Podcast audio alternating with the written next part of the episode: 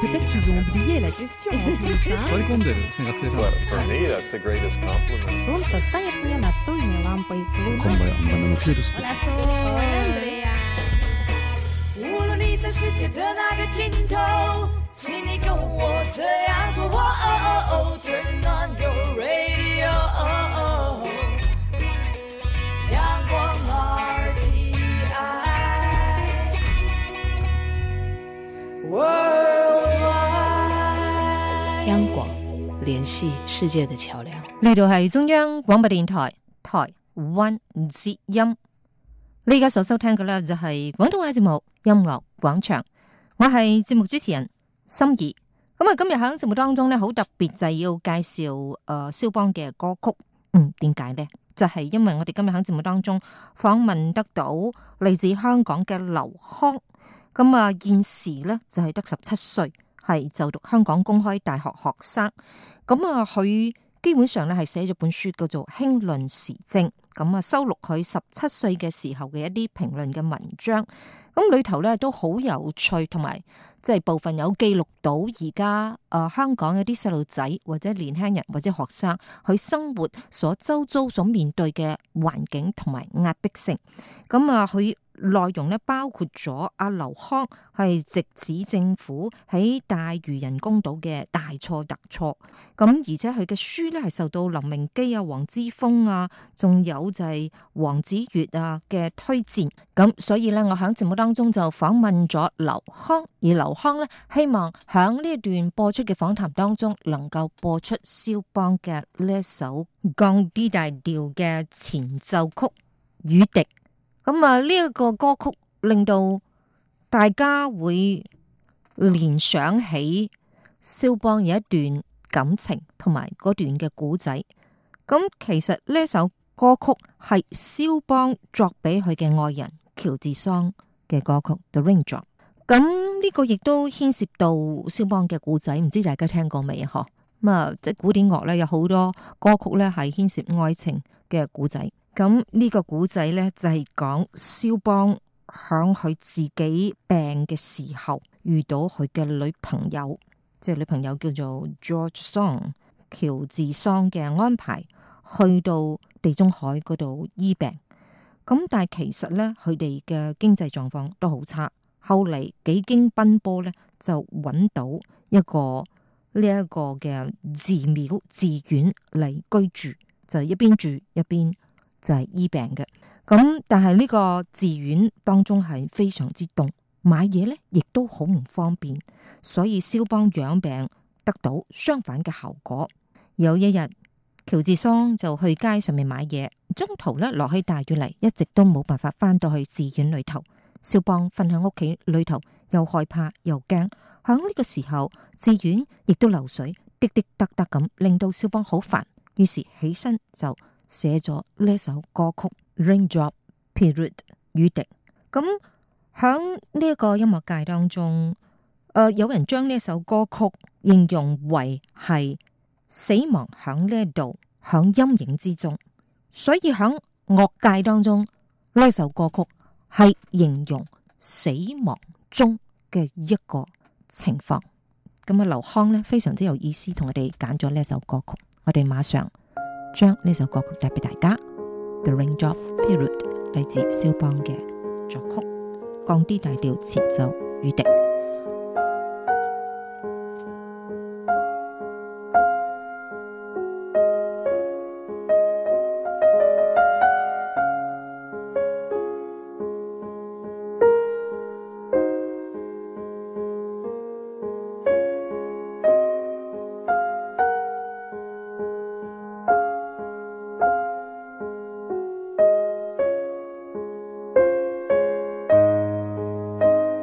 雨滴，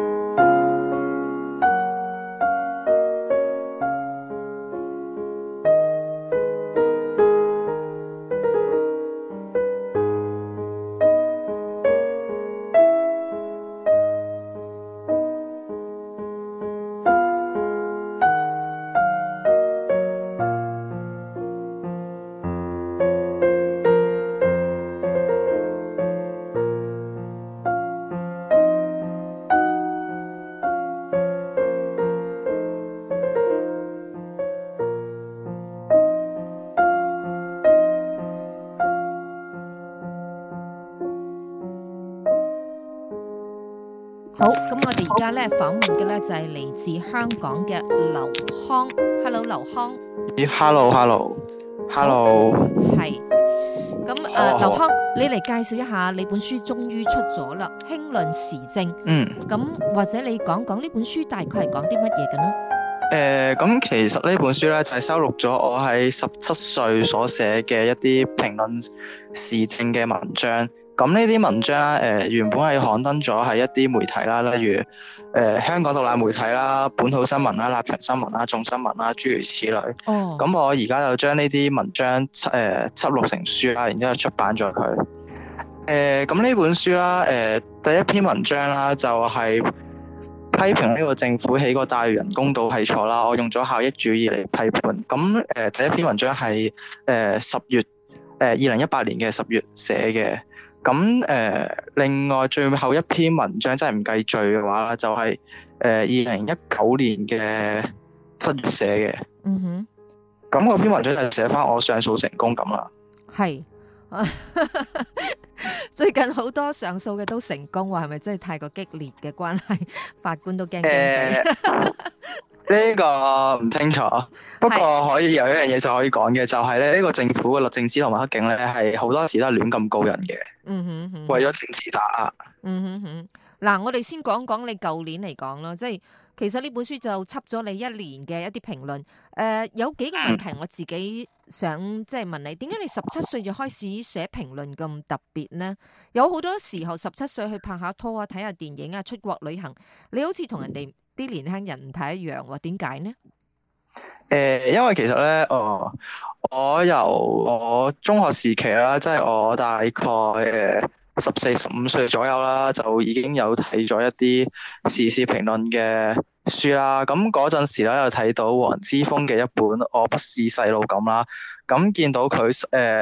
嗰本書係記錄佢十六歲至到十八歲嘅書。咁佢咁細個都有寫文章，咁誒嗰陣時我都有睇過佢一啲文章啦。咁誒、呃然之後啦，誒、後尾啦，我睇咗一啲唔同嘅書啦，例如一啲哲學類嘅書啦，同埋誒效益主義嘅書啊，諸如此類。誒咁咧，誒睇完效益主義之後啦，我覺得效益主義係非常之適合攞嚟評論時政。咁然之後我就開始嚟寫啲文章嚟評論下時政咁樣。嗯咁同埋誒咁嗯出呢本書啦，咁我都揾咗唔少人幫我寫序嘅，例如黃之鋒啦、林文基啦、黃子悅啦、陳樂行同埋鄺鐘情咁樣。哼，嗯哼，嗯哼。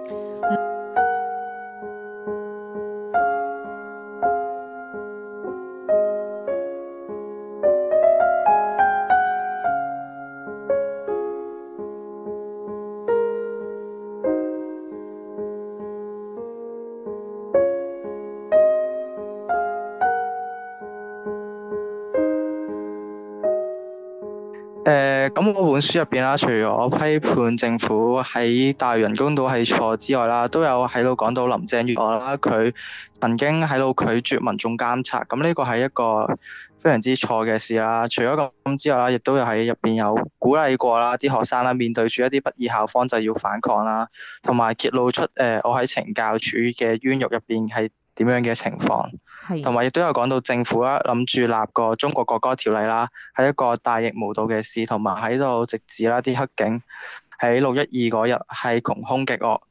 諸如此類。係，誒呃咁、其中啦，誒、中國國歌條例啦，誒、我喺二零一九年一月嗰陣時出過呢篇文啦，咁誒、呃我就有講到啦，呢、個咁嘅條例啦係幾咁無理啦，誒、咁因為咁嘅中國國歌條例啦，佢就限制咗啲民眾啦去誒、二創個中國國歌啦，同埋喺度呃誒侮辱中國國歌，又或者批評中國國歌，諸如此類。咁呢個好明顯係一個壓制言論自由嘅事，但係建立一個法律啦，正如 John Law 所講啦，係為咗民眾嘅福祉啊嘛。咁中國嗰條例我睇唔到佢點樣促進民眾嘅福祉，反而我見到佢係侵擾民眾嘅福祉，喺度誒騷擾緊民眾。咁所以講啦，中國國歌條例好明顯就係誒唔應該立嘅。咁我喺呢篇文啦，我有用到 John Locke 嘅誒 Second Treatise of Government 入邊嘅一啲諗法。咁 John Locke 佢就係一個自由主義者啦。咁自由主義我覺得係可以用誒效益主義嚟論證到，咁所以佢亦都係適用於我本書度。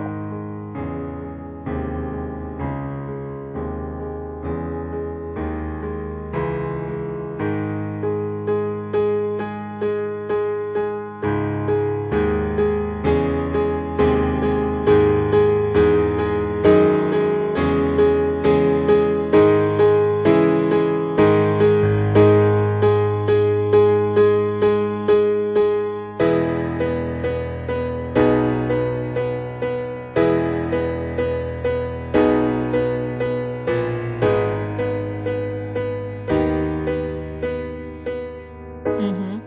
咁你頭先話有一篇嘅文章裏頭係講到你嘅冤獄係點嘅一回事呢？誒、呃因為嗰陣時啦，誒呃二零一八年嗰陣時啦，個政府啦就告我啦，因為我身上就有一把 BB 彈槍嚟，之後個政府就冇告我啦。咁然之後啦，到咗嗰陣時八月廿二號啦，個原審裁裁判官啦，佢就誤判我入咗去個壁屋懲教所啦。嗯哼咁壁屋懲教所呢個擺到明就係冤獄嚟㗎啦。咁入邊啲懲教處職員啦係非常惡劣咁對待我。誒、呃例如誒剝晒我啲衫啊，搜我身嗰陣時喺度盤問我一啲政治問題。咁呢個好明顯就係、誒、非常之誒、無理同埋唔人道嘅做法。嗯哼咁除咗咁之外啦，北歐城教育所入邊仲有一啲誒、呃非常之令人難以忍受嘅事情，例如嗰度係好污糟啦，同埋仲有嘅就係嗰度啲食物亦都係誒、呃、難以稱得上係乾淨，因為誒、呃幾乎咧好多次咧食完之後都會肚痛。哦哼，誒呃同埋佢成日咧喺度誒逼我啦去做一啲咕喱，例如要我搬一啲誒、呃超過四公斤嘅嘢由地下行到上四樓咁樣。咁呢個係好明顯係折磨緊我個身體，同埋啲懲教處職員咧，佢哋係好挑釁嘅啦。有陣時咧又走過嚟笑下你，話咩我誒、呃、遲早會變成劉曉波咁樣。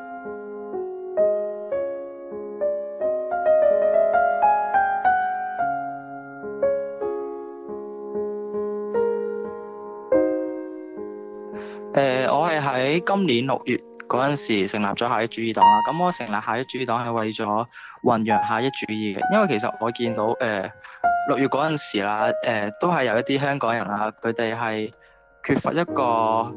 誒、justification 去 justify 佢哋所做或者佢哋所支持嘅事。咁我覺得下一主義就可以 justify 到啲嘢，例如你見到啦，有啲人啊，佢哋盲目咁樣。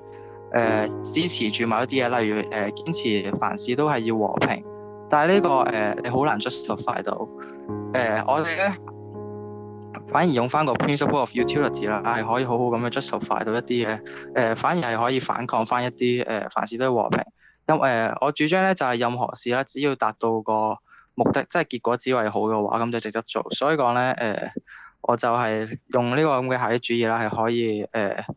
撇除咗好多誒、呃、錯誤嘅觀念咁樣。誒、係你覺得誒邊一啲係屬於錯誤嘅觀念呢？呃例如盲目凡事都要和平咁樣，咁呢個就係一個錯誤所嘅以觀你念。係唔贊成最近嘅所謂和理非嘅行動咯喎？誒呃唔係唔係，我只係誒、呃反對咧話係凡事一定係要誒、呃盲目咁樣都係堅守和平，誒、而又遇到一啲咧誒用武力嘅事件咧，又盲目咁樣去反對。誒、呃不過而家你會見到個香港嘅情況就係、誒、無論係誒點都好啦，啲人咧誒而家對武力使用武力對抗政府咧係趨向開放咗，真係冇以前咁反對。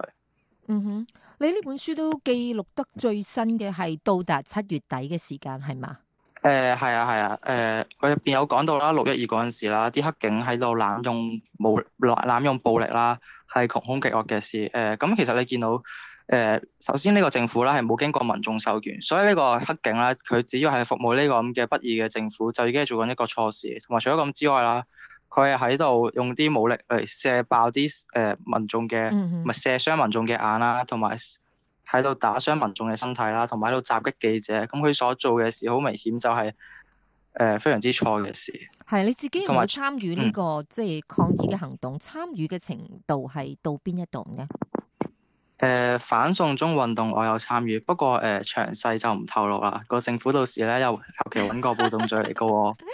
即係大家都有即係誒響誒應呢不個過我後嗯誒和平遊行嘅狀況啦。我諗你亦都親身經歷，咁你係咪將你親身經歷誒呢一個即係連串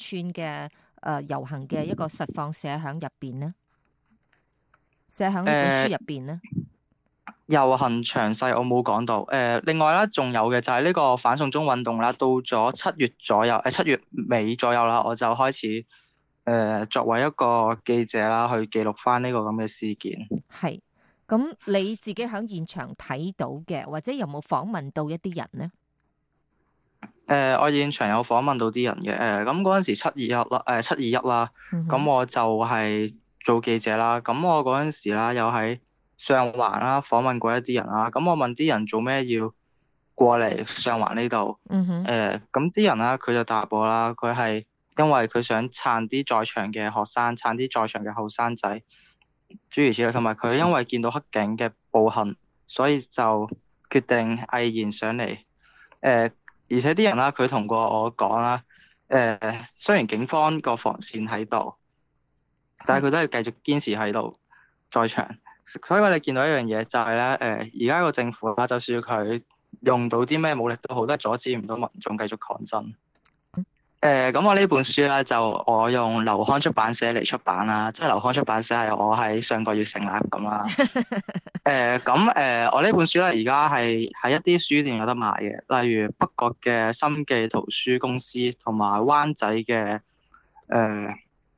ACO，同埋仲有嘅就係旺角嘅田園書屋、誒、呃旺角嘅樂文書店同埋聚賢書室諸如此類。誒係咁呢啲都係獨立書店嚟嘅。係誒咁、至於啦，誒、呃中聯辦旗下嗰啲誒三聯啊、中華啊，又或者商務印啊呢啲，咁我就係唔會擺啲書過去嘅。係係誒、嗯咁因為咧，我唔想支持啦中聯辦旗下嘅嗰啲嘢。係，我我明白。咁如果響誒、嗯呃、國外嘅朋友或者響大陸地區朋友想睇下嘅話，有冇辦法響網路上面係 download 電子版，又或者網路上面訂啊寄過去咁樣咯？誒、有啊有啊，我本書擺咗喺 Google Book 嗰度噶啦，所以講其實誒、呃海外嘅人咧啊係可以喺 Google Book 嗰度買我本書。誒、呃哦，咁如果要嗯。郵寄嘅如果話咧，要郵寄嘅話，可以直接揾流康出版社嚟買。哦，所以其實呢本書咧係可以買得到嘅。係啊係啊。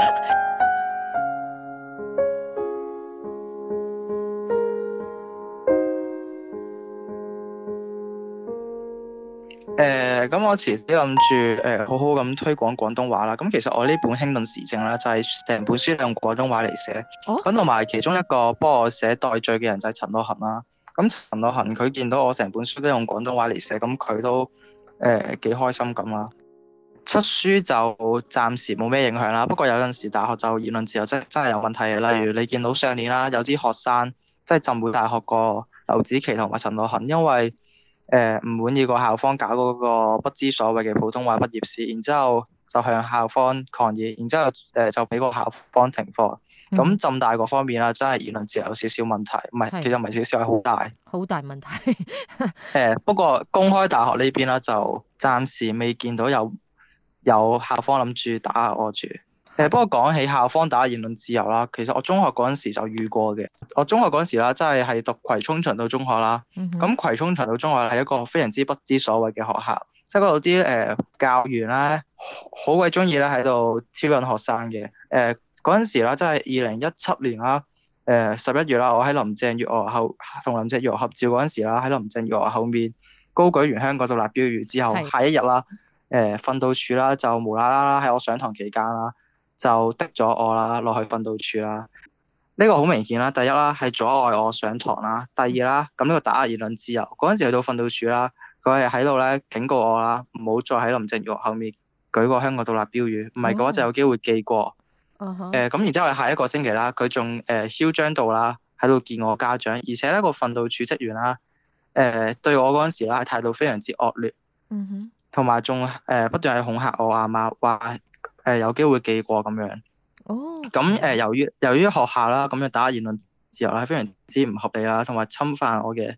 呃自然權利啦。咁所以講啦，我就喺誒、呃之後啦，同一個月聯同埋一啲人喺學校門口誒、呃示威向校方抗議。咁中學嗰啲校方就好鬼廢嘅，誒、呃一向佢哋抗議完之後，佢哋就縮沙，就唔敢再打壓我。咁嗰陣時啦，呃好誒、特別一個經驗喎。於咁是咧誒嗯校方就唔呢干涉你任何事情，亦都唔會揾你嚟溝通啦。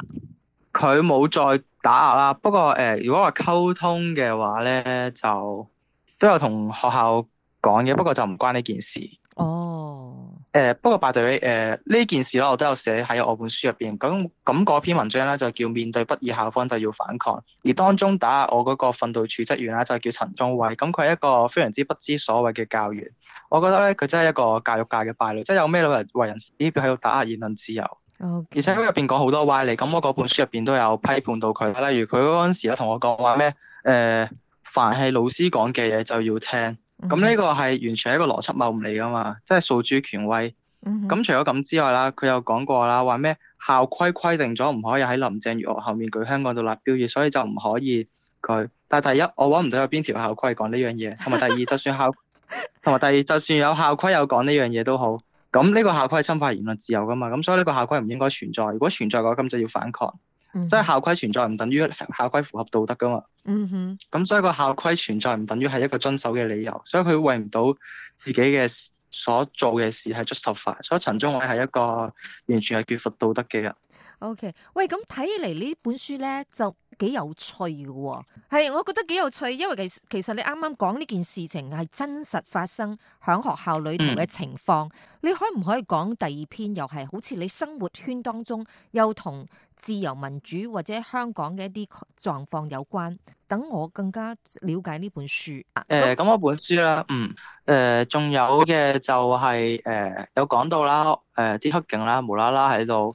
拉我啦，咁嗰篇文章咧就叫做《寒風湧現》，咁我就誒喺嗰篇文入邊有講到黑警啦，因為我有一把 BB 彈槍而拉我，係一個打壓言論自由嘅一個做法。嗯咁嗰陣時啦，即係二零一七年十二月啦，我喺個即係嗰陣時係搞緊一個反修對反修訂議事規則個集會。咁、個議事規則誒係一個誒、呃即係建制派班人啦，想阻礙拉布啦，嗯而哼定出嚟嘅一個議案咁啦。嗯哼誒、但係你知道立法會啦，係即係個組成方式好有問題㗎嘛，一半數唔係民選，咁所以拉布都好合理，但係佢哋阻礙拉布。嗯咁佢哋真係想擺明啦，令到呢個立法會誒、呃任何不義嘅法案都可以更加快咁樣通過。咁呢個好明顯會製造一個唔好嘅結果。咁所以講啦，咁呢個建制派想修改議事規則，咁就一定要反對㗎啦。我原本喺個集會度嘅，咁我就係行開咗一陣，咁行到去啦，誒、呃政府總部出面啦，就有班黑警啦喺度截停我，咁然之後佢就誒、呃搜我身，然之後搜到個 BB 彈出嚟，然之後佢哋就大驚小怪，然之後就拉咗我啦，喺個連儂牆前面。嗯誒、但係我我我覺得好奇怪嘅，就係佢嗰陣時拉我罪名罪名咧係無牌管有定藏有啦，仿製槍械。誒、嗯但係誒、我覺得咧真係咁嘅。誒、BB 彈槍，誒、即係一把玩具槍，點睇都係玩具槍嘅嘢，都可以拉。咁好明顯就係一樣嘢，就係、呢個政府係打壓我嘅誒、政治立場，因為我係支持自由民主同埋獨立而打壓我。因為正常嚟講啦，玩具槍冇理由拉噶嘛，因為如果拉嘅話，你知道香港好多玩具鋪都有玩具槍噶嘛。係咁啊你又唔見啲黑警去拉，咁呢個係唔係政治打壓嘅話，真係誒唔知講咩好啦。係，而且仲告得入，將你誒送咗入去呢一個懲啊教處係嘛？係啊係啊，八月廿二廿二號嗰時候，原審個裁判官誒、就誤判咗啦。咁後尾啦，經過李柱銘啦、文浩正啦、黃之鋒啦、星火同盟啦，佢哋協助啦，誒、我就喺六月四號，即係今年六月四號啦，就上訴啦，申請上訴。咁然之後喺今年嘅七月四號啦，就上訴成功咗。係上訴成功，但係你都已經坐完懲教處噶咯噃，有咩用啊咧？誒、係呃上訴成功啊，條氣順翻少少咁啦。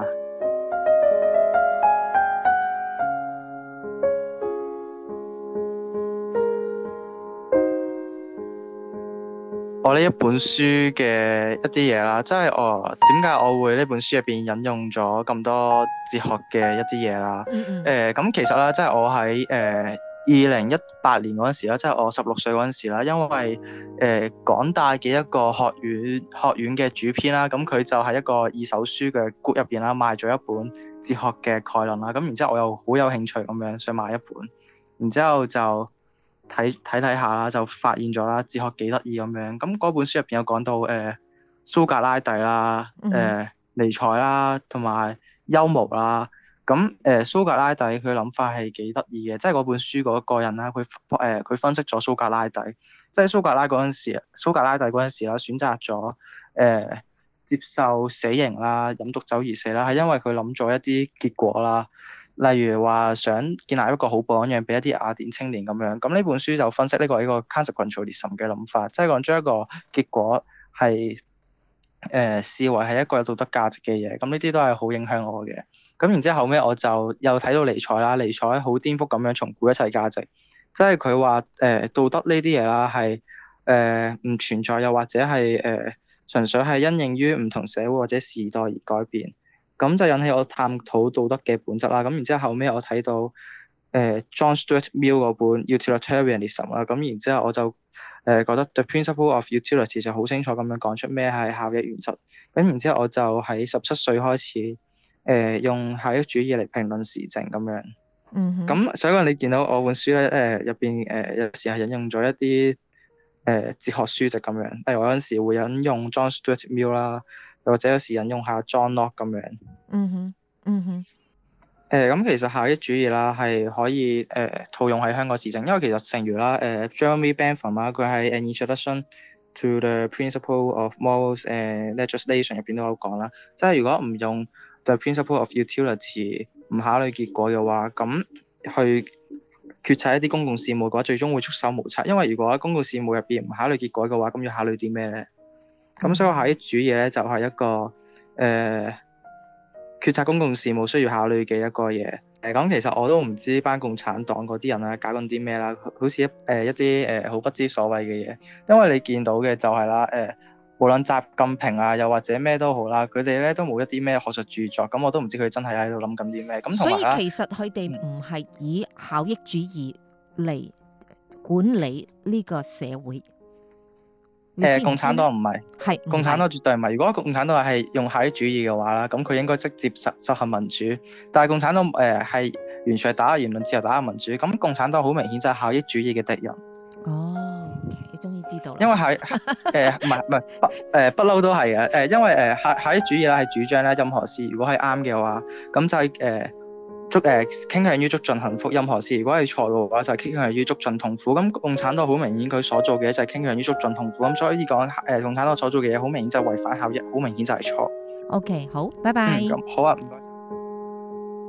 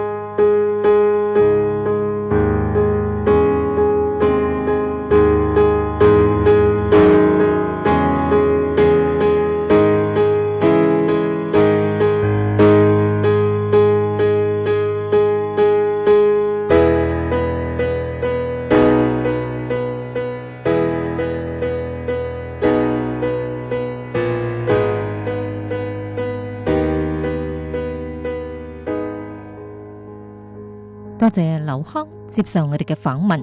咁啊，今日時間差唔多啦，我哋下個禮拜同樣時間再見，拜拜。